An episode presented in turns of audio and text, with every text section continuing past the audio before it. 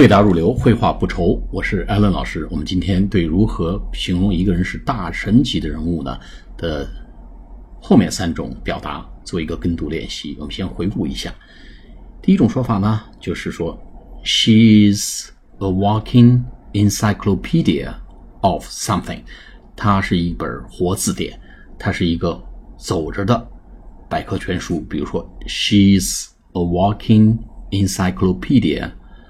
of Chinese history，它是中国历史方面的活字典，活着的百科全书，会走路的百科全书。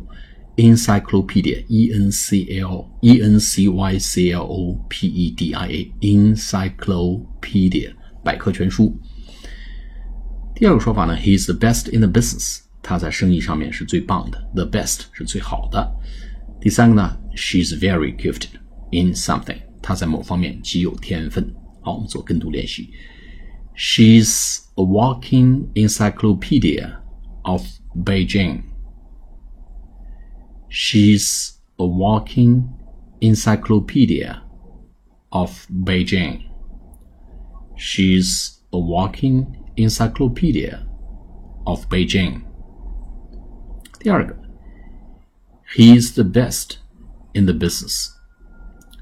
He's the best in, in the business. He's the best in the business. 第三个呢，She's very gifted in business.